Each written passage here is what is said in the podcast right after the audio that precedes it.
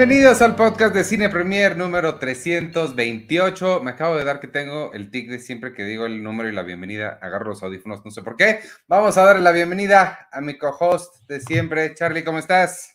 Iván Ivanovich Morales, qué gusto saludarte, muy bien, con muchísimas cosas que platicar, así que vamos a darle, porque sí, son muchos temas que creo que nos gustan, nos emocionan y eh, está padre compartirlos. Todo está muy bueno y sí, como, como bien dices, hay muchísimo de qué hablar. Si quieres, vamos a arrancar entonces de una vez así. Con, eh, como saben, nos estamos sumando a la celebración del primer aniversario de HBO Max en México, amigos. Entonces, hoy, la semana pasada hicimos una, una recapitulación, un recuento de las mejores películas o las que más nos gustan en HBO Max. Y hoy vamos a hablar de series, vamos a hablar de las mejores series que se encuentran en la plataforma, algunas de nuestras favoritas. Acompáñenos y vayan poniendo ahí en los comentarios las favoritas de ustedes. Si te parece bien, este, ¿quieres comenzar tú o comienzo yo? Eh, arráncate, arráncate, Ivano. Yo voy siguiendo tu estilo, tu ritmo, em, el, know-how de Cine aquí lo llevas tú. Está bueno, pues voy a empezar con una comedia oscura, una comedia ácida, divertidísima, la verdad, divertidísima y, hasta dolorosa. Se llama Barry, es eh, protagonizada por Bill Hader, que para mí es uno de los mejores comediantes que tenemos hoy trabajando. Él salió, por supuesto, de Saturday Night Live. Y Barry, para quien no sepa de lo que se trata, es la historia de un matón a sueldo que se aburre de ser matón, básicamente, se enamora de, se va a Los Ángeles a pues, hacer su trabajo, tiene que matar a alguien, y para hacerlo, para acercarse a la persona, se tiene que meter a una clase de actuación. Resulta que se enamora de la actuación y pues ya no quiere tanto ser matón, entonces es ahí un, eh, como en, como en El Padrino, este, they pull me back in, just when I thought I was out, they pull me back in, no lo dejan salirse de la vida del crimen. Muy divertida, muy buena, ha ganado varios premios, entonces pues ahí está. Barry es con la que, con la serie que yo abro este conteo. Sí, eh, está interesante la premisa, me gusta, me gusta cómo la estás eh, comentando y compartiendo. Estaba yo pensando en, cosas similares. Eh, hay una película con John Travolta, Get Shorty. Ah, Get Shorty es, digamos, eh, ¿no? Un poco similar. Es un gángster que a la hora de ir a, tratar de arreglar un tema a Los Ángeles, pues termina enamorándose de la producción cinematográfica, porque además él era adicto al cine. Entonces, ahorita me hizo ese eco lo que me estabas platicando de, de, Barry y que a Hayder le ha ido muy bien con esta serie, ¿no? Le ha recibido como muchos reconocimientos. Sí, y muy merecidos, creo. Bueno, yo quiero, yo quiero recomendar la serie que el año pasado puse como mi serie número uno del 2021. Era únicamente la primera temporada, ya está disponible la segunda temporada aquí en HBO Max. Se llama Hacks. Hacks es una serie protagonizada por Gene Smart y por Hannah Einbinder y es una serie muy divertida, son, es, es comedia, es una comedia ácida, es una comedia que en el fondo está enfrentando generaciones, la generación boomer con eh, la generación millennial, eh, saltándose a la generación X eh, y, que trata sobre una mujer, es comediante, está encumbrada cuando empieza la serie, ya ha tenido toda una trayectoria de vida muy, muy importante y ya tiene un, hotel en Las Vegas donde tiene su, show diario y donde ella es, digamos, la reina de ese espectáculo. De repente siente como que las bromas ya no están funcionando contrata a una jovencita para tener bromas nuevas y ahí se da este choque de culturas, eh, insisto yo, generacional, que provoca muchas reflexiones y también mucho, eh, mucha diversión. Ah, son capítulos de media hora, son capítulos breves, son 10 de la primera temporada, se va como agua. Eh, Jean Smart está sensacional. Recordemos que ella ha estado haciendo un montón de cosas últimamente. Eh, y, qué interesante que ahorita en su madurez, eh, ¿no? En esta parte de su, su vida personal y profesional, pueda eh, terminar de encumbrarse, también ella, en la vida real, con un personaje de esta naturaleza. Increíble y divertido el humor de la serie Hacks. Sí, Hacks es increíble. Y corrígeme si estoy mal, Jean, Smart es también la mamá de Kate Winslet en Mare of Easttown, ¿no? Correcto, correcto, correcto, correctísimo, sí. Sí, pero Hacks es extraordinaria, también la recomiendo mucho. La siguiente que voy a mencionar es otra divertida. Sé que eh, aquí hay polémica, pero a mí me gusta mucho, disfruté la primera temporada muchísimo. The Flight Attendant, la serie de Kaylee Cuoco, la primera que hace después de The Big Bang Theory, eh, es, se me hizo irresistible y muy divertida. Eh, muy intrigante. Es la historia de una sobrecargo que se despierta, una sobrecargo que tiende, que le gusta la fiesta, digamos. muy festiva, muy festiva la chamaca. Está en un viaje y se, se acuesta con un chavo que conoce, se despierta y el chavo ha sido asesinado. Por supuesto, la, ella tiene miedo de que la culpen y lo que hace es no decirle a nadie, subirse al avión y regresar a Estados Unidos. Y pues es todo el misterio que rodea alrededor de qué pasó, quién fue, por qué no fue ella, o tal vez si fue ella y no se acuerda. Y tiene un juego muy padre con la realidad porque ella se imagina que habla con él y demás. Me, me gusta mucho, me, me la pasé muy bien y también sale Rosie Perez, que ver a Rosie Perez siempre es chistoso. Sí, bueno, y que ahí sigue, ¿no? Ahí sigue dando lata con sus personajes. Y Oye, Ivanovich. Sosha, Mamet, no puedo, no, eh, la hija de David Mamet y una de las protagonistas de Girls también. Es que Nacho veo ahí para aventar para arriba. Entonces hay, demasiado talento. Yo me voy a una serie un poco más clásica, una de las series que justamente han, han sido definitorias en la historia de HBO, actualmente HBO Max como plataforma, que es Los Sopranos. Los Sopranos es una serie que toca el tema de la mafia contemporánea en Nueva Jersey, eh, desde un punto de vista como no lo habíamos visto antes, que es simultáneamente a todas las cuestiones que estos individuos hacen en el crimen organizado, combinado con la realidad de su cotidianidad familiar. Eh, los problemas con la mamá, con el hijo, con la esposa, con la hija adolescente. Bueno, un individuo que desde el primer episodio resulta que, pues lo que necesita es terapia, ¿no? Y como que no es, no es lo, más común que un eh, mafioso que un gángster se vaya a desahogar con su terapista. Contado así, pareciera eh, eh, comedia, pero no lo es. Es un drama profundo, es un drama intenso, es un drama inmenso también. Creo que algo muy favorable que tienen Los Sopranos es la diversidad de los personajes. es una historia coral, sí está Tony Soprano en el centro de todo, pero lo mismo importa a su hija que cada uno de los miembros de su pandilla, que los pleitos con las otras familias.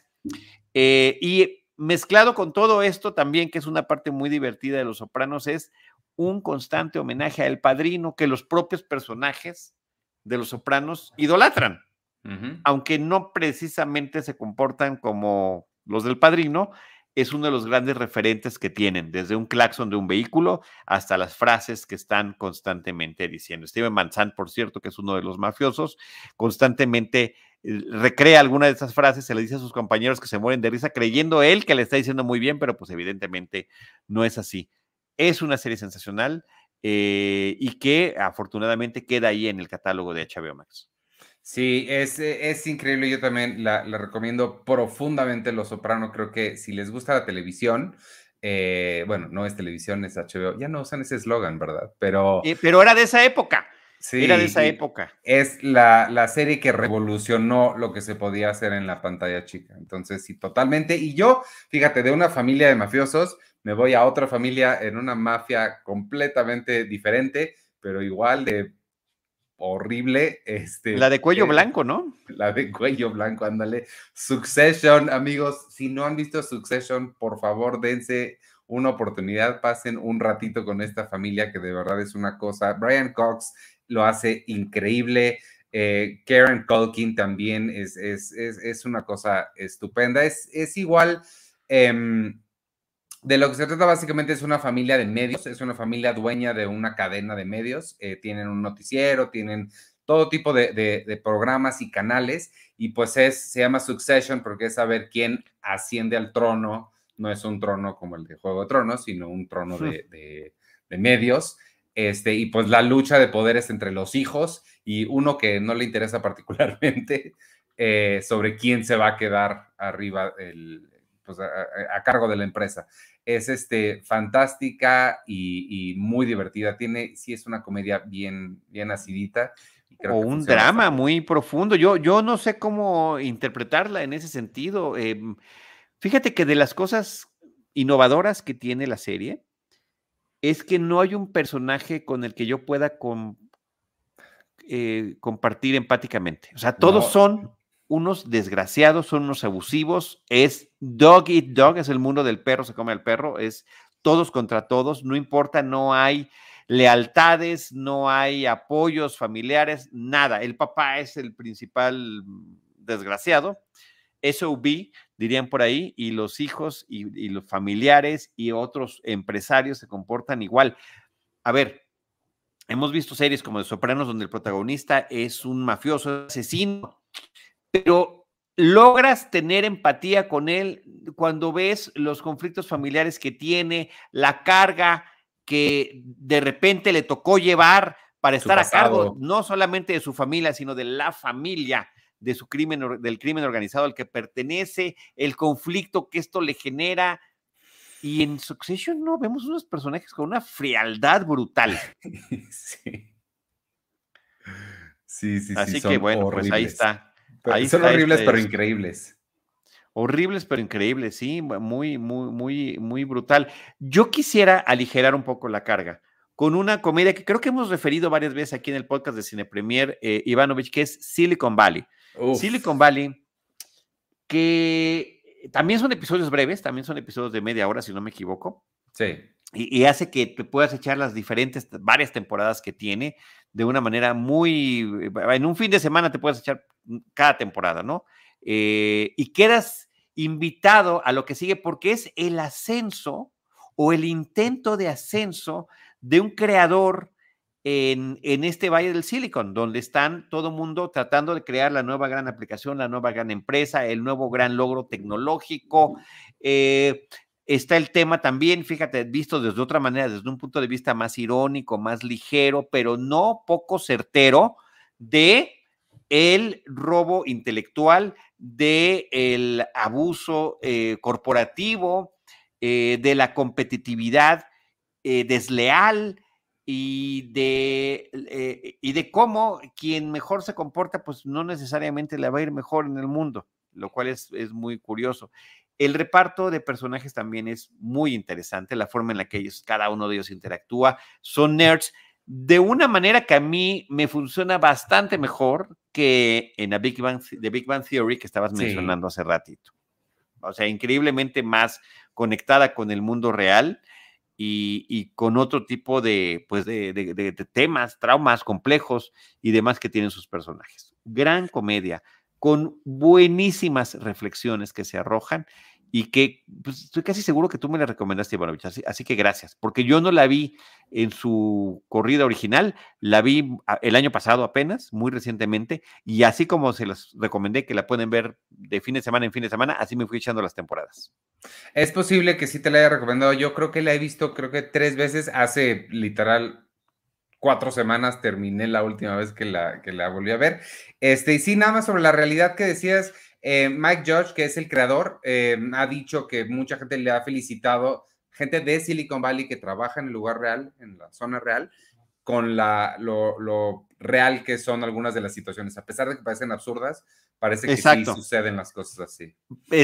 parece que estamos viendo surrealismo y, y los de Silicon Valley dicen, qué bárbaro, qué manera de retratarnos casi como documental. Totalmente. Este, yo de ahí pues me voy a venir para acá, para México, para recomendar una de las series mexicanas que, se están haciendo. También HBO Max le ha puesto y le continúa echando. Al ratito vamos a hablar también de el hijo, el, padre de la novia.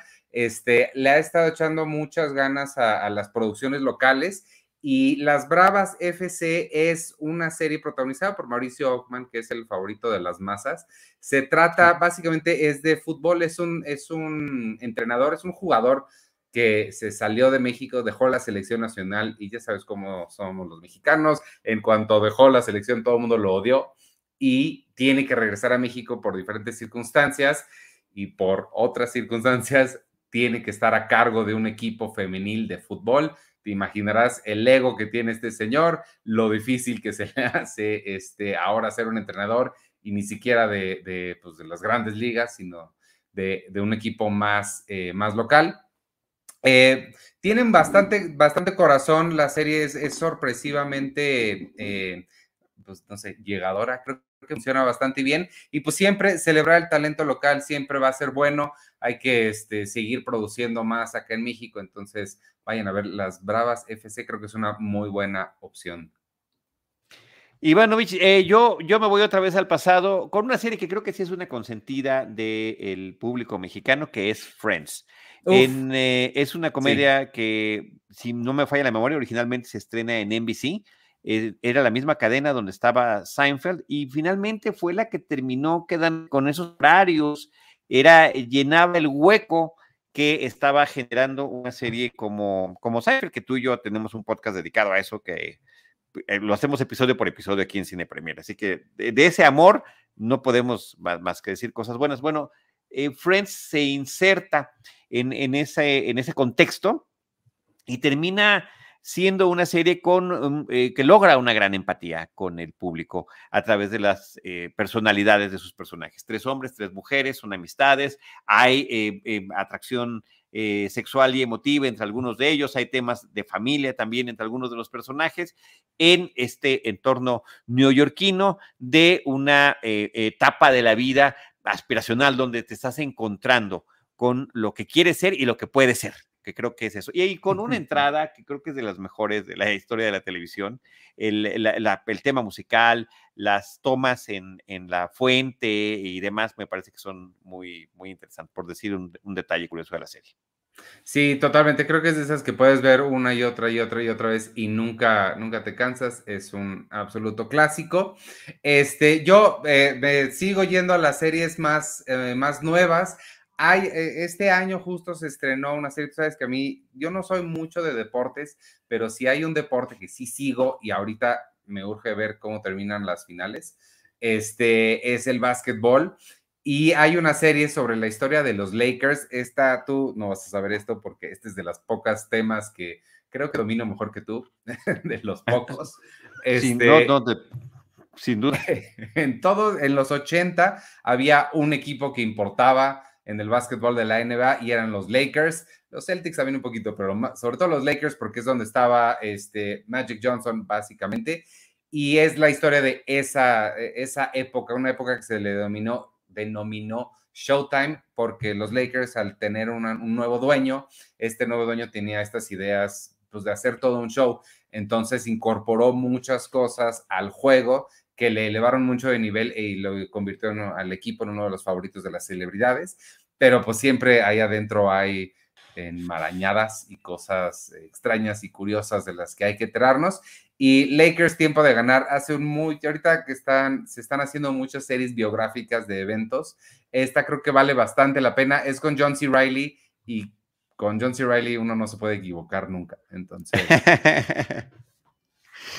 Muy bien, pues yo eh, cierro las 10 series con Game of Thrones, Juego de Tronos. Yo recuerdo Buen cierre. perfectamente el día que vi el primer episodio de Game of Thrones y dije, ¿qué es esto? Eh, ya se había dormido Andy, yo estaba viendo la tele y dije, pues aprovecho para ver esto, a ver, quién sabe cómo vaya a estar. Bueno, quedé enamorado y eh, increíblemente impactado de lo que sucedió en esa hora posterior de que dije, ¿será que la vea? Hasta que termina con esa escena final del primer episodio, que es cuando arrojan a un personaje por una ventana. No, no diré más, pero la serie de impactos que logra la serie, eh, temporada tras temporada y episodio tras episodio, es brutal, es verdaderamente sanguinario. Esta combinación de fantasía, época, estilo medieval, con magia, hechiceros, eh, por supuesto, un juego de poder. Ahí está ese trono, sí, literal, el trono de hierro que estabas mencionando hace ratito, esta búsqueda y lucha constante por él.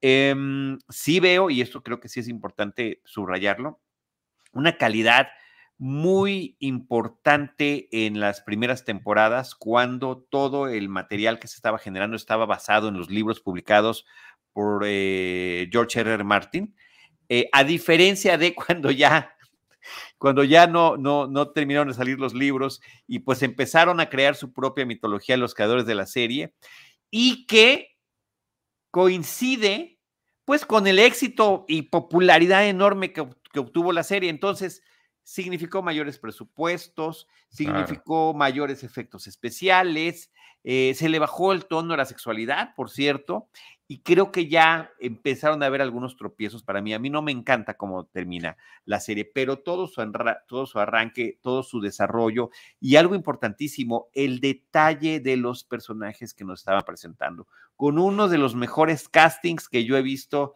en mi vida, tanto de cine como de televisión. Decías, es que la persona que eligieron para cada uno de estos papeles era el que debería de ser, sin duda alguna.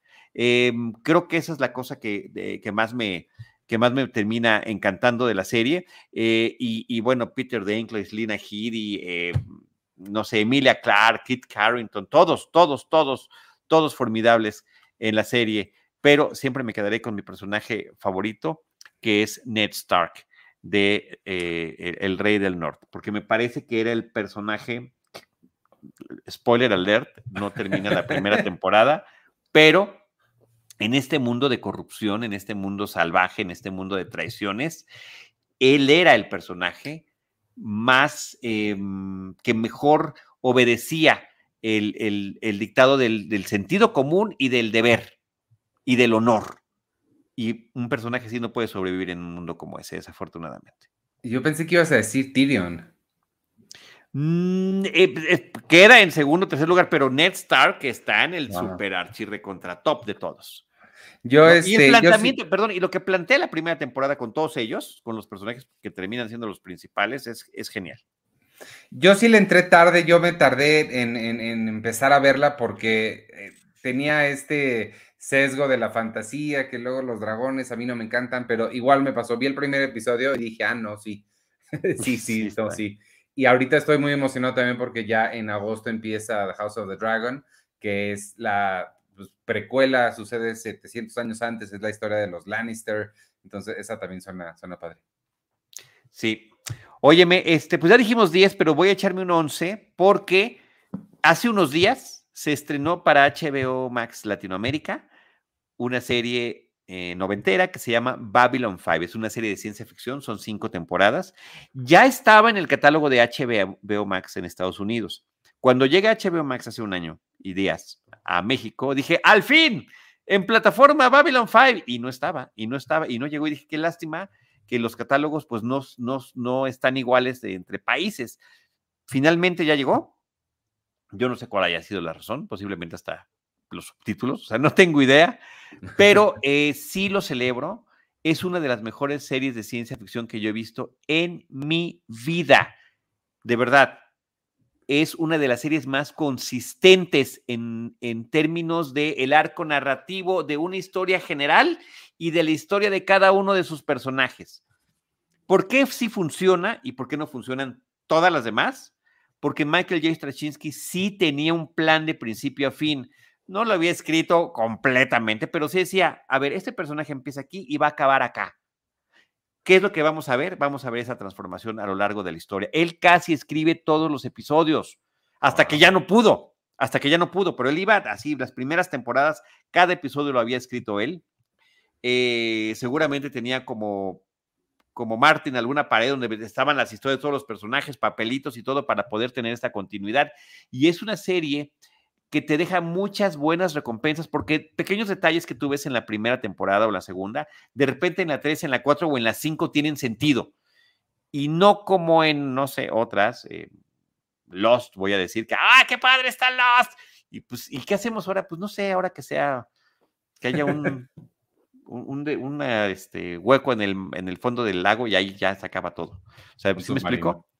Este, mm, no, aquí sí había un plan. Babylon 5 se lo recomiendo mucho. Se ve vieja, sí, es, ya, ya, es una serie de época. Es la primera serie en incorporar efectos digitales en la televisión. O sea, las naves son digitales, nunca existieron los modelos ni nada, pero eh, creo que esas cosas las dejamos de lado. No es como cuando ves el clásico Star Trek. O sea, sí se ven los sets super chavos, pero no, no es eso lo que importa, es la historia que te están contando y los personajes y los actores que la interpretan, muchos de ellos que tristemente ya fallecieron ¿eh? a lo largo de los años, pero son increíbles. Entonces, Babylon 5, espero yo hacer en, Cinemanet eh, un especial sobre esto, porque sí estoy muy emocionado y sí lo quiero compartir y sí quiero em, pues que más gente pueda ver esta serie, que, que más gente la conozca. Yo sí la voy a ver porque llevas desde que te conozco diciéndome que la vea y por fin ya está fácil y accesible y aquí, entonces sí te prometo que, la voy a ver, espero que tengas razón, normalmente tienes razón, entonces confío en que sí. Pues ahí están amigos nuestras eh, series favoritas o las mejores en HBO Max para que las disfruten, este, vayan, es del catálogo, hay muchísimo que ver, todavía ahorita está comentando Luis Cano, dice que ya vio Beyond the Infinite Two Minutes, más allá de los dos minutos infinitos. Vamos a hablar de ella al ratito. También está ahí en HBO Max y este y de, y de otras cosas. Pero pues por ahora vámonos a lo que sigue, si te parece bien, porque vimos una película en, en otra plataforma que se llama Netflix y es la nueva película de Adam Sandler a mí, yo no veo todo lo que hace Adam Sandler, pero Adam Sandler es una de las personas que mejor me cae. Este, pero sí le tengo mucho miedo a sus películas. Pero cuando, se pone de serio, me gusta mucho, ahí sí no me lo pierdo. Creo que nunca nos ha decepcionado ni desde Punch Drunk Club hasta este, la otra, Uncut Gems. Y esta, me dirás tú qué te parece, también está situada en el mundo del básquetbol. No es una historia real, pero te doy contexto por si no sabías, casi toda la gente que sale es real. El, el, actor que interpreta al español que él recluta es un reclutador y lo trae a Estados Unidos, lo lleva a Estados Unidos para jugar, intentar que juegue en los 76ers de Filadelfia. Es un jugador real de los Celtics. Este, y bueno, ¿qué te pareció Garra Hustle? ¿Así se llama Garra en español? Garra, por eso le pongo el hustle, porque está más padre. Hustle. Eh, fíjate que me pareció muy interesante la película. Eh, eh, justamente está este tema. A mí también Adam Sandler me cae muy bien y me cae muy bien desde Saturday Night Live. Y me cae muy bien por algunas películas que resultaron, me resultaron muy divertidas, como The Wedding Singer o Fifty First Dates. pero también este éxito tan brutal que tuvo, pues hizo que de repente su carrera sea como muy irregular. De repente hay unas comedias que sí están bastante sí, pero al mismo tiempo es un tipo que eh, trabaja con sus amigos. Y dice, hoy voy a reunir a mis amigos para hacer esta película, aunque esté regular. Y de repente se echa proyectos como Uncut James o como Punch Drunk Club o como esta de Hustle, que creo que te entraría en esas eh, raras películas donde efectivamente está en un papel serio. Aquí es un cincuentón eh, eh, es este buscador de talento que estás mencionando, había sido jugador, tiene su historia trágica de por qué ya no pudo seguir jugando. Está esta relación que tiene muy importante con el dueño del equipo de, de básquetbol, pero también las fricciones que tiene con el hijo, pero también la buena relación que tiene con la hija. Está su, entorno familiar, donde la esposa es interpretada por Queen Latifah, y de repente encuentra el diamante en bruto que es este jugador español, que lo encuentra casualmente jugando en las calles, en alguna calle de alguna ciudad española, en uno de sus múltiples viajes que él hace tratando justamente de encontrar estos jugadores que presentar ante el equipo que él representa. Y queda maravillado del el estilo, eh, la fuerza, el tamaño. Creo que está muy padre cómo está realizado eso en, en, el sentido de no es nada más es que es el mejor, sino que también la pasa, sino que tiene eh, personalidad y, se sabe mover el, tipo en las calles, aunque es un trabajador. Entonces, bueno, pues la historia de que podrá ser o no de éxito, de que si se lo lleva, si va a funcionar o no, cuáles van a ser las condiciones, me parece interesante. Em, tiene algunas de las cosas clásicas, ineludibles en una película de deportes, como lo es el montaje del entrenamiento y aquí me pareció eterno, porque dije, creo que ya se echaron más de una canción, o sea, ya el montaje ya cambiaron de canción y siguen para que podamos ver este, la, intensidad. Está eh, una referencia inevitable a, Rocky. A Rocky porque además están en Filadelfia. Están en Filadelfia, entonces pudieron no haberlo dicho, y estaba, se sentía, pero terminan diciéndolo. O sea, no puede evitar decir de repente en algún momento, sí, como Rocky, ¿no? Este, pues correr por las escaleras o correr por las calles o estar, estar en este espacio. Y eh, sí me impresionó mucho porque dije, seguramente si yo supiera algo de básquetbol, eh, me hubiera impactado en un nivel mucho más profundo la película.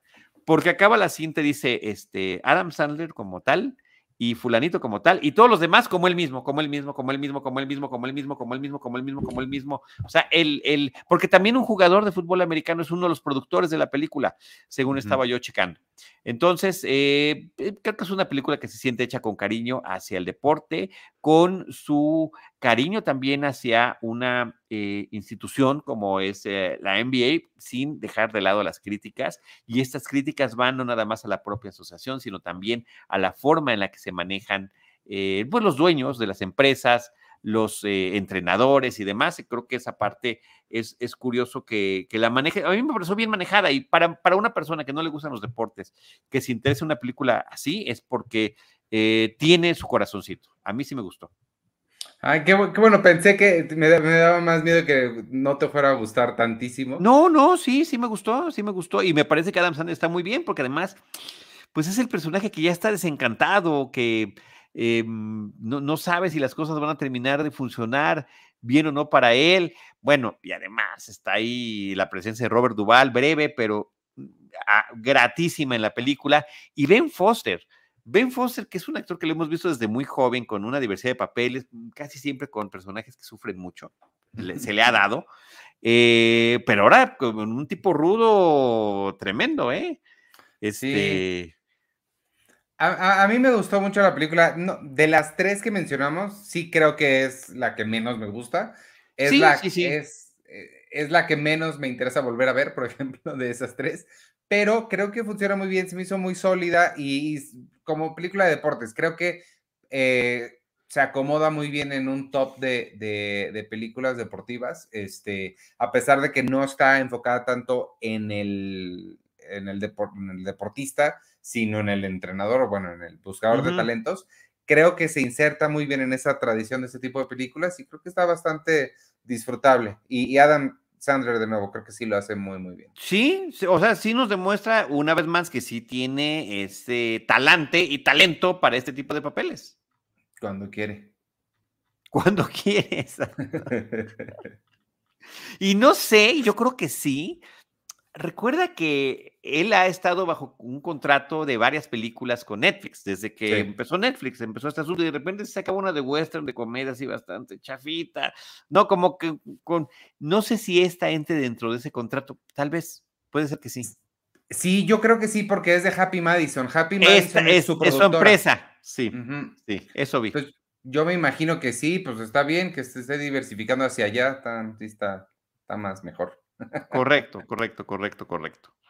Muy bien, pues esta, yo, recomendable, sorpresa grata, pero sí, insisto, sí siento que tengo un hándicap eh, de, no tener un gozo total al no saber quién era nadie, nadie de los que aparecen allí.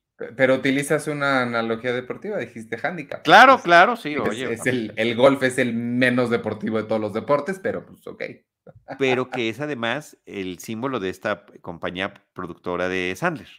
Ay, porque, porque Happy Gilmore es increíble. Podemos hacer un top de películas de Adam Sandler también un día de estos. Podría ser. Oye, este, hablando de cosas que fueron más importantes en los 90 de lo que son ahorita, ¿tú viste Lightyear? ya, sí. Yo no la fui a ver Estoy esperando a ver qué me dices tú para ir a verla, porque aquí en el en, Cine Premier publicamos la crítica de Susana Guzmán y ella la así, no sé si la odió, el odio es una palabra muy fuerte, pero no le gustó nada. Inequívocamente dijo, es la peor película de Pixar. Madre santa. Entonces, quiero saber, quiero, ver tu opinión para ver. Susana, querida, tenemos que hablar. Tenemos que hablar. tenemos que hablar de Lightyear. Em, bueno, vi otra cosa también en, las redes de Cine Premier. Eh, estuvo la nota de Luigi, ¿fue de Luis? La nota sobre el beso. ¿Quién hizo la nota sobre el beso? Ah, no sé, pero Luigi no. ok, ok, ok, ok. Bueno, alguien hizo la nota sobre el beso de la película y qué cantidad de comentarios homofóbicos salieron allí. Estoy increíblemente sorprendido. Me gustan eh, esas. Me, gusta cuando, me gusta cuando posteamos ese tipo de cosas porque me hace muy fácil la vida para saber a quién bloquear. y no me tiento el corazón, inmediatamente los bloqueo porque por supuesto que esa gente no tiene ningún lugar en ninguna conversación civil. Sí, qué fuerte, qué fuerte, porque sin, sin, sin, sin filtros, sin filtros, este, eh, ante la menor provocación, em, eh, expulsaron veneno y odio muy fuerte. Sí, me impactó muchísimo. Me impactó mucho. Bueno, a ver, Ledger. A mí me gustó muchísimo. Debo decir que en la función de prensa a la que yo asistí, mi opinión fue un poco impopular porque sentí que a los demás compañeros y colegas acabando la película, que, ah, ¿qué tal? Pues no me gustó. Eh, a mí sí, a mí me pareció muy divertida. En primer lugar, el planteamiento. Lo primero que te dice la película es, esta película de Ledger es la película que se supone que vio Andy, el dueño de Woody y de vos. Esa es mi pregunta. Eh, que hizo que él quisiera comprarse el juguete de Boss Ledger. ¿Me explico? O sea, de acuerdo a esto que nos está planteando Pixar, dentro del universo de Toy Story, que tiene cuatro películas y multitud de cortometrajes, que están muchos de ellos padrísimos, eh, está esta, esta, esta película que fue la que hizo que Andy quisiera que en su cumpleaños le compraran o le regalaran un Boss Ledger y que estuviera Dos completamente emocionado al respecto. Antes de que sigas y ahorita las contestas en lo que, en lo que dices, perdóname. Dos preguntas. Uno, si yo justo tenía esa duda, es la película que Andy vio. Entonces, mis dos preguntas. Uno, ¿por qué la voz no es de Tim Allen? ¿No tendría sentido que contrataran al mismo actor para hacer la voz del muñeco, en el muñeco que fabricaron? Y dos, entonces, yo no la he visto, entonces supongo que tiene el look y el feel de una película como noventera, de principios de los 90, de acción, o, se siente moderna. No, necesariamente, no, no, yo creo que en términos de animación está hecha con la calidad y estilo y ah, mm, de los noventas. De los de la actualidad, de la actualidad, se ve perfectamente bien. La, la razón por la que no está Tim Allen no la conozco. Yo pensé que tú me lo ibas a decir a mí. Te lo juro que yo pensé que tú me lo ibas a mencionar a mí. Pues no sé, dije, a lo mejor podría, pudo haber sido una de las notas de Cine Premier. Pensé. Eh, veo que equivocadamente. Porque sí me parece demasiado emblemática la voz de. de. de. de eh, Tim se me fue. De Tim Allen, de Tim Allen, bueno. Y sí tendría sentido. Pero también está el tema de la edad. No sé si eso haya tenido que ver, no tengo idea. Ahora, Chris Evans lo hace muy bien. Ah, Chris Evans le da eh, eh, lo que el estilo que le aportó al personaje Tim Allen en cuanto a la voz, ¿no? La seriedad, la forma en la que se toma muy a pecho todo lo que está diciendo y todo lo que cree el personaje. Entonces, bueno, pues ahí está esa parte. La otra. Eh, la película conecta muy bien, o sea, es una película derivativa, sí, y multireferencial. Hace todas las referencias que nos podamos imaginar a frases y cosas como las que se conforta el propio Boss Lightyear, el juguete, ahora con su personaje heroico de película. Y también a, y que eso a mí me encantó, una serie de referencias muy grande a películas de ciencia ficción y a series de ciencia ficción clásicas. Hay muchas conexiones que tiene Buzz Lightyear y que sí son evidentes desde las primeras dos películas. Una es al universo de Star Trek. El asunto de ser un eh, astronauta, explorador, que está constantemente con su bitácora. Eso viene sin duda alguna del universo de Star Trek, de Viaje a las Estrellas. Es básicamente la bitácora del Capitán Kirk, desde, la, desde el primer episodio donde él aparece. Em, y por otra parte, que eso lo integran muy bien en la segunda película de Toy Story, la conexión con el universo de Star Wars, ¿no? Donde está, cuál, por qué es el archienemigo Zorg, y qué relación tiene y hacen el símil entre Darth Vader y Luke Skywalker. Creo que eso también está muy divertido. Y eso lo llevan a otros niveles muy interesantes aquí en esta, en esta nueva película. Hay una toma donde se ve que sale una nave espacial y tú la estás viendo desde arriba y parece el plato del Enterprise. Ya cuando pasa te das cuenta que la forma no tiene nada que ver, pero sí tiene esos guiños constantes, evidentes, claros, referenciales, absolutos con Wally tiene una cantidad de conexiones importantísima. Y con una película de, em, eh, de, Chris eh, Interstellar, de Chris Nolan. Chris de Christopher Nolan, de Christopher Nolan, que es Interstellar. Porque el tema que es ciencia ficción fuerte, o sea, dura, eh, hard science fiction, que es el tema de la relatividad temporal, es algo que también utilizan aquí en la película y que me parece que me parece muy bien utilizado y creo que desde la semana pasada dije, vean Interestelar, aprovechen, está, creo que está en HBO Max, o está disponible en alguna plataforma, porque sí conecta muy padre con la nueva película de, eh, de, de ¿no? Esta historia sobre Buzz Lightyear.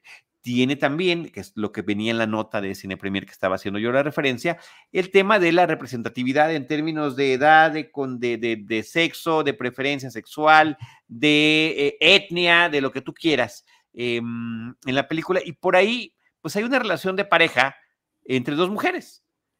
Y el tema que hizo que se prohibiera la película en varios países eh, es un beso, que yo ni siquiera recuerdo el momento del beso, me explico. O sea, lo vi como algo, ¿no? O sea, es una pareja, pues seguramente se dieron su besito, o sea, ni siquiera lo, lo, lo, capturé. Y resulta que es el, momento, el, tema de la polémica, la prohibición en muchos países, ya sabes, en Emiratos Árabes, en Egipto, etcétera, etcétera. Y el motivo de eh, sí tengo Chris Conflicts, dice Néstor. Sí, todos los Chris se me olvidan. Los confundo a todos. Este. Mm, eh, sí. Em, ¿Qué estaba yo diciendo? Ya, ves, se me, ya se, me fue con el, con, el, conflicto de los, de los Chrises. Pero bueno, este, ahí está este planteamiento de diversidad que tiene la película y una parte también muy bonita que tiene, que creo que es parte de lo que hacen las películas de Pixar en términos de emotividad y a veces de mensaje o de parábola, el sentido de comunidad. ¿No? ¿Cuál es la comunidad a la que pertenecemos? Tú y yo pertenecemos a una comunidad de gente que cubre cine, pero también a una comunidad de cinéfilos, pero también a una comunidad de gente con la que estamos compartiendo todo esto que nos gusta. Y aquí están muchos de ellos escribiendo algunos comentarios mientras nosotros estamos platicando, otros nos los escriben en las redes sociales. Eso es una comunidad. Y a veces te puedes sentir ah, fuera o no de esta comunidad y se sientes que sí, yo quiero ser parte de, pero estoy un poquito aparte ¿Y en qué momento te percatas de cuál es tu verdadero rol? Independientemente de que digas, yo estoy aparte, pero sí los quiero ayudar, pero no me, pero no me involucro tanto. Eso es algo que tiene la película y lo maneja muy bien. Y la resolución eh, del tema de Sorg me encantó. Es muy interesante cómo lo trabajan.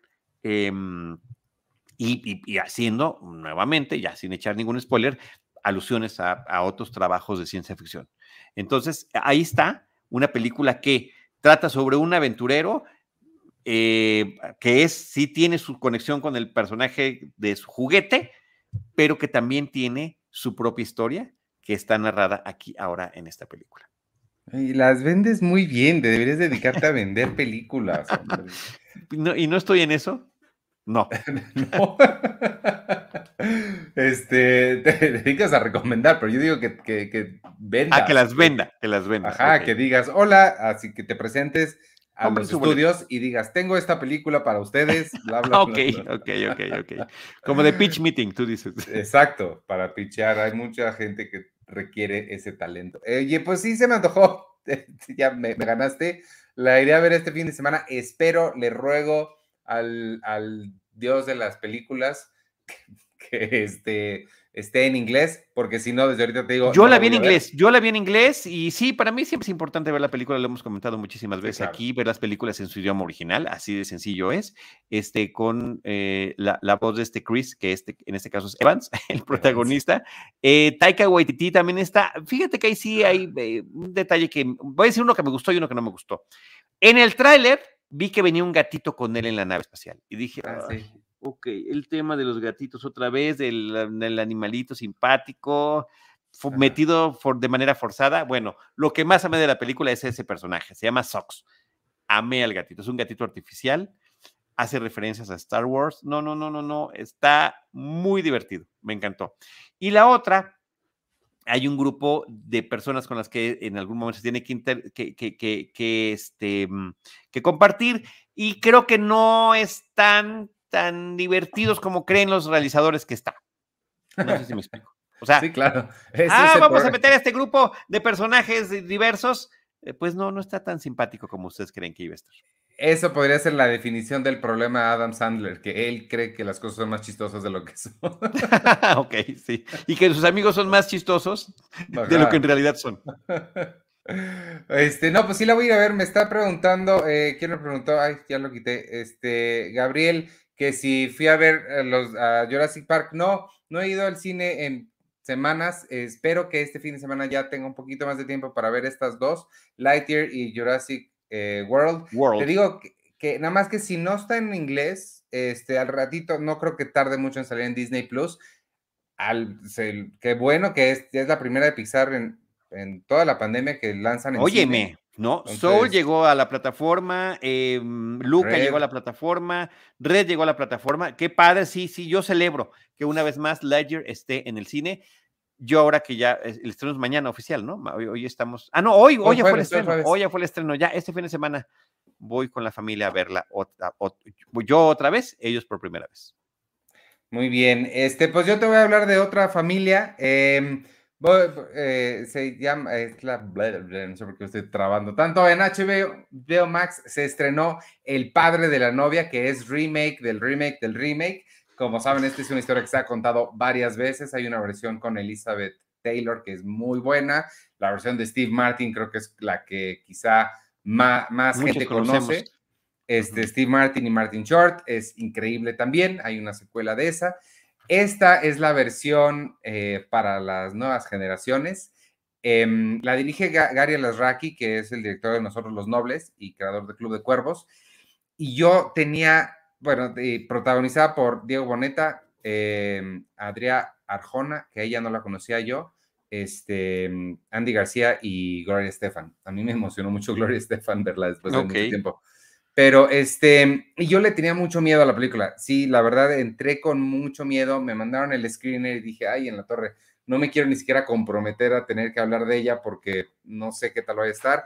A mí, nosotros los nobles, no me encanta, le veo muchos problemas. No me digas, este a mí me gusta mucho, ¿eh? A mí me gusta ¿Ah, mucho. Mucho, me parece de las cosas más divertidas que del cine mexicano contemporáneo de comedia tiene. Wow, no, bueno, a mí no, no me molesta, no, no se me hace, no, no, se me hace mala ninguna, pero no me encanta el, el sentido del humor. Em, pero la verdad es que me encantó el padre de la novia. Me la pasé súper bien con ella. Se me hizo muy inteligente la adaptación, porque lo que es, es trasladan la historia que ya conocemos, el, el, la hija le da la noticia al papá de que se va a casar con alguien que él no conoce. Entonces el papá dice, no, ¿cómo se van a llevar a mi princesa? No sé qué.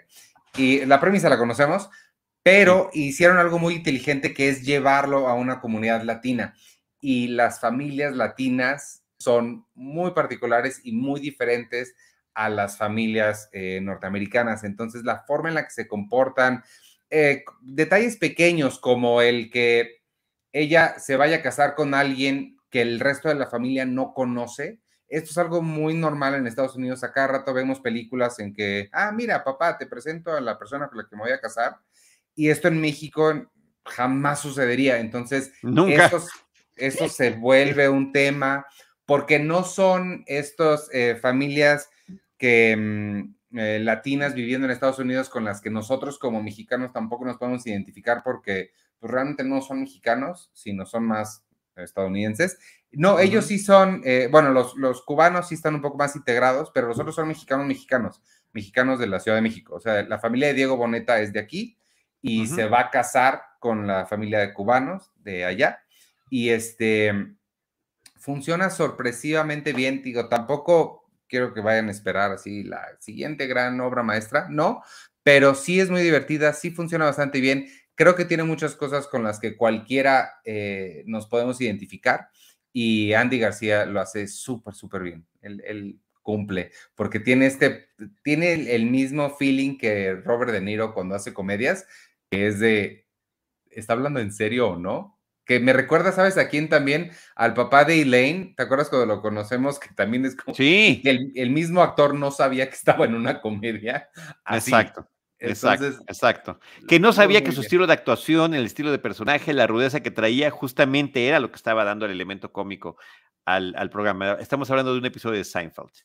Exacto. Entonces, muy bien, funciona este, muy bien. Entonces, sí, dense una vuelta ahí en, en, HBO Max. Está el padre de la novia. Les, este, no se los garantizo, quizá no les guste, pero a mí me, me gustó mucho. Mira, por ejemplo, aquí hay un usuario al que, como decía hace ratito, podemos bloquear inmediatamente porque está poniendo cosas idiotas que no necesitamos estar escuchando. Y me gusta mucho el, el botón del bloqueo porque pues la gente es fea y no sé para qué existe. Ok. ok. Este, ¿qué más? ¿Con qué nos vamos? ¿Quieres hablar de los minutos infinitos? Ah, claro. Óyeme, este, tú ya la habías recomendado, tú ya la habías visto. No, yo no la había visto, había escuchado de ella desde hace un buen rato, pero no la había visto. Cuando la pusieron en HBO Max me emocioné, me esperé como dos semanas porque no tenía tiempo y ya la vi. bueno, yo nada más te doy la referencia. Enrique Figueroa Anaya la vio en un festival de aquí de México, eh, creo que en el de Los Cabos, eh, el año pasado, y la puso como su película favorita del 2021. Eh, ya sabes, ¿no? Rompió la regla que normalmente a mí me gusta tratar de, que nadie respeta, de que la película haya sido estrenada comercialmente para que todos hayamos tenido la oportunidad de haberla visto y saber de qué estaba hablando. Bueno, hasta ahora que ya pude verla en HBO Max, eh, y subrayo en cuál, porque siempre decimos en dónde están las películas, en qué plataforma. Em, pues me doy cuenta de, la, de, de lo interesante de la historia, de la película, del proyecto, de todo. Es una película muy divertida, muy ingeniosa, sobre... Ingeniosa. El manejo del tiempo. No, es, son personajes que tienen la posibilidad de ver un vistazo al futuro dos minutos adelante. Pero esos dos minutos adelante empiezan ¿no? a, ser como una cascada de situaciones eh, divertidas, intrigantes, interesantes.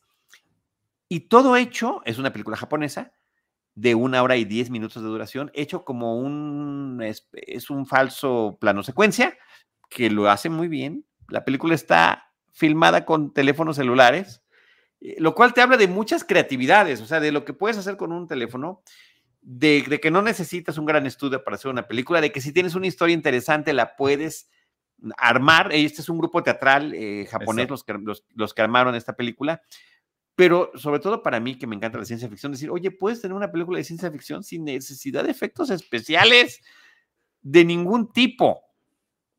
Eh, divertidísima, divertidísima, divertidísima. Y te quedas, ¿no? Pensando, pero si eran dos minutos y fue para acá. o sea, te, te, te crea unos enredos interesantísimos. Para mí lo más, lo más notable, lo que más le celebro a la película es eso, la economía de recursos porque es otro ejemplo más, hay muchos, este es otro ejemplo más de cómo lo único que se necesita es una buena historia. Y sin una buena historia, digo, con una buena historia ya la hiciste, no necesitas grandes recursos, grandes nada, nada más mucha creatividad, el ingenio, como decías, que tienen para contar esta película me pareció extraordinario. Es, como decías, es una compañía de teatro que pues, se les ocurrió esto y, por, y obviamente queda mejor en, en una película. Y no es tampoco la gran historia, o sea, no, no, no suceden grandes cosas de que les cambie, la, o sea, es una historia bastante contenida, pequeña, que sucede, como dices, en tiempo real. Y creo que esa mm, economía de recursos, de simplicidad en narrativa, también le beneficia mucho, porque eh, sí es una historia que te mantiene en el, en el borde del asiento preguntándote, ¿y ahora qué va a pasar? Preguntándote qué harías tú, preguntándote si dos minutos sí realmente son. Marcan una diferencia. sí. Y, parece que efectivamente sí. Sí. Y también eh, sobre las oportunidades de, animarte a hacer las cosas, ¿no? Como que también hasta tiene su mensajito por allí. Eh, claro, a ver, a Luis Cano tiene, eh, estaba a punto, Luis, de dar ese comentario. Dice Luis Cano, lo cito. Me gustó muchísimo, eh, estamos hablando de los dos minutos infinitos. Mi único problema con la película es el cable infinito de la televisión, me distrajo un poco. Sí, sí, y sí. Yo no sé por qué. A ver, los personajes tienen esta comunicación al futuro de estos dos minutos a través de un monitor de una computadora. ¿Ok? Y entonces este monitor baja y sube un par de pisos dentro de un mismo edificio, pero van arrastrando el cable que lo conecta a la electricidad. Yo no sé por qué diablos no lo hicieron con una laptop. O sea, pues no, era... no lo entiendo. o sea, me, me, eso me explota la cabeza con el tratar de entender la complejidad de lo que están contando y además el por qué no escogieron una laptop en lugar de una eh, computadora de escritorio. Yo tenía la misma duda y lo estuve pensando igual. Y, lo único que se me ocurre es que en su lógica de historia, el cable es sea lo que causa en los dos minutos de, no sé. No, ya, ya, sí, no, además cómo llega el cable hasta allá, o sea. Sí.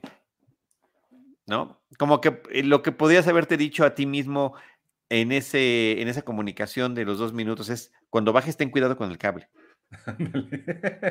No la vayas a desconectar y, o no te vayas a caer. O las dos cosas.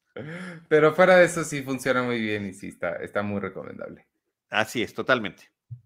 Oye, este, ¿qué más? Porque nunca llegó, perdón, porque nunca llegó a cartelera en nuestro país. No, estuvo en el festival y de ahí no supimos nada más de ella hasta ahorita que ya está en una plataforma. No, por eso celebraba yo tanto que, que se ha estrenado y se estrena. Ahorita, hoy ya es el estreno masivo de, no, la semana que entra. Ahorita sigue preestreno, no sé qué es eso, pero sigue en preestreno. La semana que entra ya es el estreno, no preestreno, de todo en todas partes al mismo tiempo.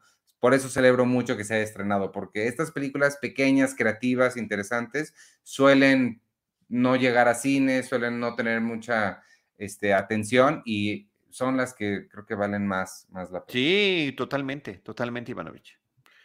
Este, había un par de otras cosas que, que queríamos mencionar. Eh, no sé si quieras hablar de, The Voice, de George No, mira, la dejamos, la dejamos para la próxima semana otra vez. Pero a ver, eh, en el caso de The Voice estamos en la tercera temporada, la están estrenando los episodios semanalmente y me pareció que en el primer episodio no estaban ya conservando el espíritu de lo que querían contar desde el inicio, pero estaba yo equivocado.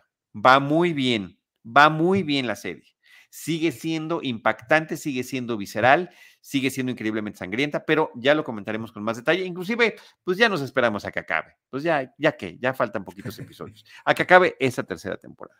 Ya hace, desde que arrancó, prácticamente salieron en redes sociales los actores principales haciendo así su manita con un 4 en, en, la fotografía que se tomaban con el aviso de que ya estaba eh, aprobada una cuarta temporada, lo cual celebro. No prometo acompañarte en esa discusión porque tengo muchas cosas que ver y me acabas de dejar de tarea desde hace 15 años ver Babylon 5. Entonces, creo que... Yo creo que más de 15 años, posiblemente. me voy a ir por ahí en lugar de, de The Voice. Este, yo sí, nada más quería mencionar igual rapidísimo, si quieres, nada más hacemos la mención para que la vean y lo podemos platicar más a fondo la semana que entra. Este, hay un documental, amigos, en HBO Max, eh, que dirigió Joe Apatow sobre George Carlin. George Carlin, para quien no sepa, es uno de mis comediantes favoritos, es uno de mis personas que, me, que no conozco, que me formaron. Tengo un grupo de gente que nunca conocí, que pues, no conoceré, que me formaron y este, él es uno de ellos. Él, definitivamente mucho de mi sentido del humor, mucho de mi amor por el stand-up, mucho de mi pensamiento crítico y forma de ver la vida viene gracias o fue eh, reforzado gracias a George Carlin. Y uh, eh, Joe hizo este documental que se llama George Carlin's American Dream, el sueño americano de George Carlin. Em, son dos episodios muy largos, como todo lo que hace Joe Apatow. Él no, no conoce el botón de, de, borrar secuencias, entonces todo lo deja. Y este dura cuatro horas, son dos episodios, en total son como cuatro horas, pero creo que vale mucho la pena, sobre todo el segundo episodio. Entonces, em, creo que vale la pena que lo dejemos para comentarlo con un poquito más de profundidad, quizá, a ver si la semana que entra. Yo voy en el primero. George Carlin ah. también es una eh, persona fundamental en mi gusto por el stand-up, así como lo es Seinfeld, Jim Carrey en su etapa que tuvo, Steve Martin, Woody Allen, o sea, es, es algo que yo conocí eh, y que me impactó por la forma eh, y perspectiva con la que contaban y narraban las cosas y las reflexiones que había y que te cuenten cosas interesantes, oportunas y dichas con mucha sinceridad, con sentido del humor, eso no tiene precio absoluto. Y una de las cosas que me encantó porque pues la carrera de George Carlin es larguísima, o sea, él empieza desde los 18 años, tiene su primer contrato para, para, para trabajar en una estación de radio y después todo lo que terminó haciendo, pero también su propia evolución física ¿no? El, cómo, ¿Cuál era su look dependiendo de la década en la que estaba trabajando y dependiendo del medio en el que estaba? Y cómo llegó con una constancia, no nada más de trabajo, sino eh, en términos de su ideología, de lo que quería comentar, de donde, del verdadero sentido de la libertad de la expresión y de, y, de, y de la libertad que viene a partir del individuo, no de las, no de las instituciones, ¿no? Entonces, eh, padrísimo, padrísimo, padrísimo, padrísimo. Y justamente a través de a, a, través de especiales de HBO, el clásico HBO, ese que it's not TV, it's HBO, eh, fue que yo conocí a George Carlin. O sea, de otra manera no, no hubiera sido posible. Sí, yo también, igual, igual. Pues sí, pues si quieres, velo, termine, termínalo y lo platicamos la, la semana que entra. Va, pero mira, lo, lo, anticipamos, ¿no? Para a ver si alguien se anima a verlo. Sí, muy bien. Este, quiero, eh, ya nos está esperando aquí backstage, eh, Víctor, arroba el colecto, porque tiene sorpresas para nosotros, pero no sé si tenías algo, yo es la lista que tenía, no sé si... Sí, no, bueno, nada más este, de lo de Babylon 5, te pido que seas paciente. A ver, estamos en una época en las que eran 22 episodios por temporada, son 5 temporadas, son 110 episodios. Está el tema de la primera temporada es como para sentar las bases, mucha referencia al estilo que tenía Star Trek antes y después llamar. O sea, sí, sí. Patience, my padawan. Me gustan las, cuando empiezan los disclaimers. Exacto.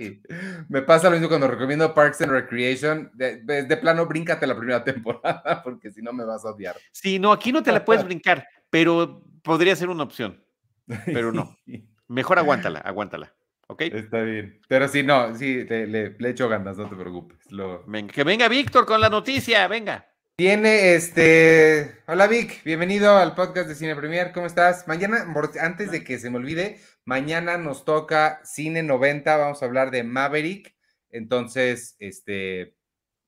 fin, ese era mi anuncio, no quería que se me olvidara. ¿A qué vienes, Víctor? ¿Por qué estás aquí? ¿Y por qué interrumpes nuestra conversación? hoy, hoy vengo a, cerrar un círculo. Ah, caray. Porque eh, me siento este, Estefón, porque les voy a compartir información de un evento para este fin de semana. Ah. Entonces, eh, este evento responde a la pregunta, ¿cómo puedo divertirme con un grupo de personas? Ok. Si te gusta el roleplay, deseas vivir en una fantasía o dejar la suerte a los dados y estás buscando algo mágico, el evento al que debes de ir es la MGXP. Ok. Este lugar lo tiene todo. Juegos míticos, misteriosos hechiceros, vampiros chupasangre, gente con orejas puntiagudas a las que llamamos elfos o cosplayers, un enano que te llevará a un calabozo mientras te pregunta, ¿cómo quieres hacer esto? y esa es mi interpretación de este fondo. Eh, es un evento que se va a llevar a cabo en el World Trade Center este fin de semana, sábado y domingo. Eh, empieza a las 10 de la mañana, eh, ambos días. ¿Qué más? Este, está la, bueno, creo que ya no está la preventa de, boletos, pero lo que tenían era eh, pase individual, pase individual para dos días o un pase familiar que era para cuatro personas. No sé si vaya a tener estos mismos boletos eh, durante el evento, pero ahí mismo pueden comprar sus boletos. ¿Y qué, es lo que tiene? Pues tiene eh, juegos de mesa, juegos de rol, como Magic the Gathering, que es inspirado en todo fantasía, o si les gusta eh, lo que es eh, Stranger Things, y conocen el Hellfire Club, saben que juega Dungeons and Dragons, hay juegos por el estilo.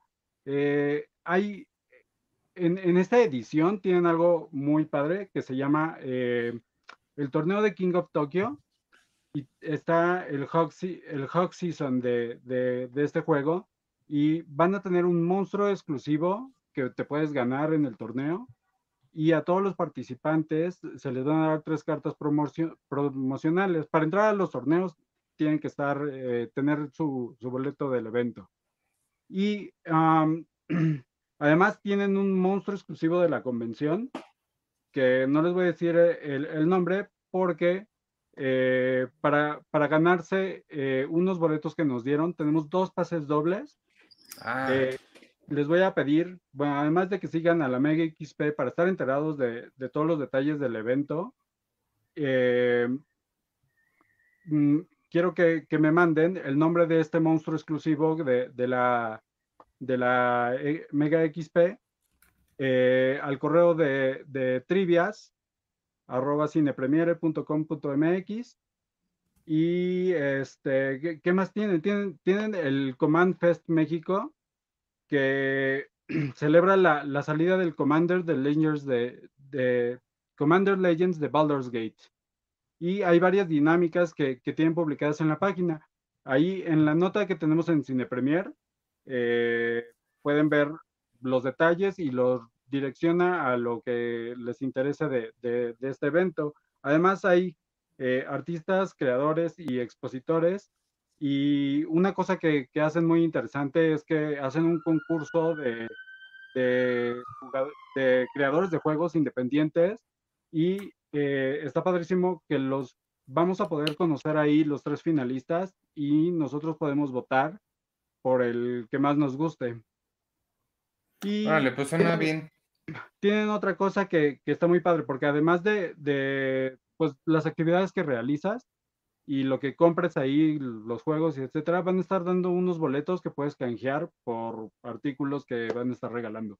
Entonces, está padrísimo. Yo recomiendo que se pongan a, a platicar con los artistas y creadores porque te platican cosas padrísimas o, con la gente de la tienda puedes este, preguntarles por el juego que te llame eh, la atención y ahí, ahí mismo hay mesas para jugar y puedes jugar con extraños o tu familia y conocer varios juegos que, tienen ahí disponibles.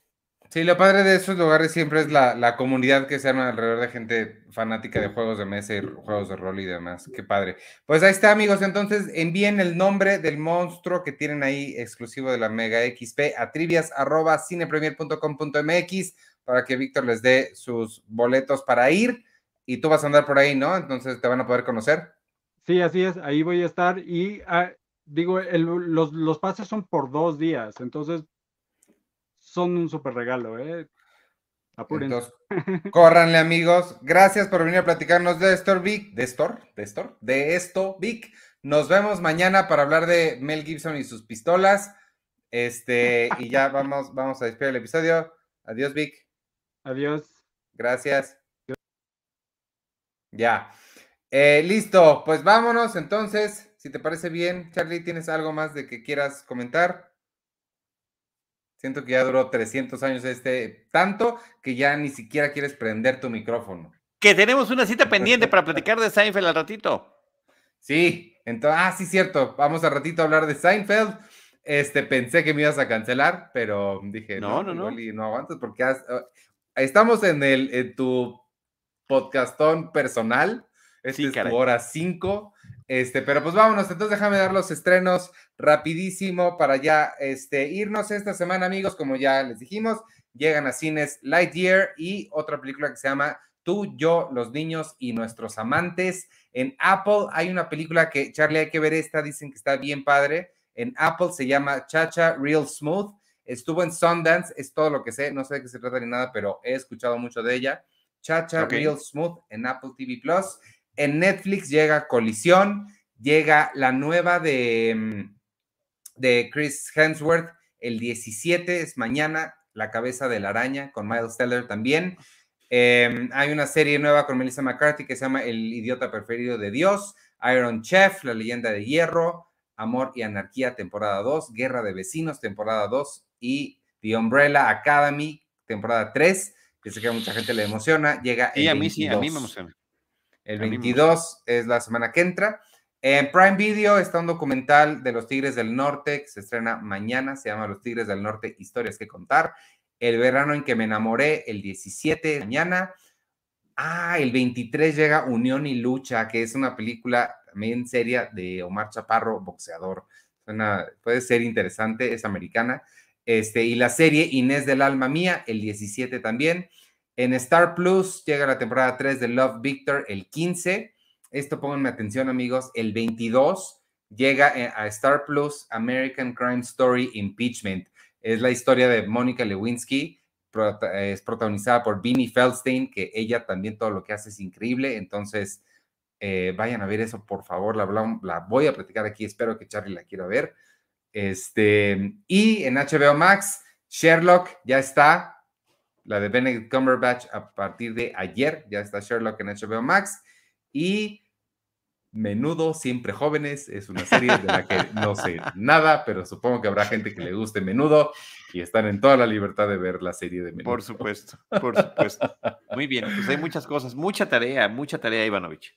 Muchísimas cosas. Gracias amigos por estar con nosotros hoy, quienes nos vieron en vivo o después ahí en redes, en Spotify, Apple Podcasts o donde sea que ustedes escuchen sus podcasts. Les recuerdo, por favor, únanse al Patreon ahí en patreon.com diagonal cine premier para formar parte de la comunidad. Nos escuchamos al ratito en Seinfeld, un episodio a la vez. Y mañana en Cine 90, la semana que entra toca James Bond, un montón de cosas. Muy bien, pues yo soy Charlie del Río, los espero en mis redes sociales como arroba Charlie del Río y también Charlie del Río Cine y Series en Facebook. El podcast de Cine Premier es producido por Cine Premier y Producciones Jimba. Consulta todo nuestro contenido en cinepremier.com.mx.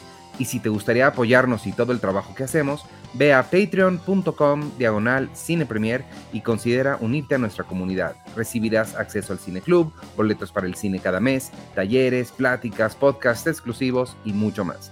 Es a través de nuestro público que todo lo que hacemos es posible. Para información comercial, escribe a ventas cinepremier.com.mx.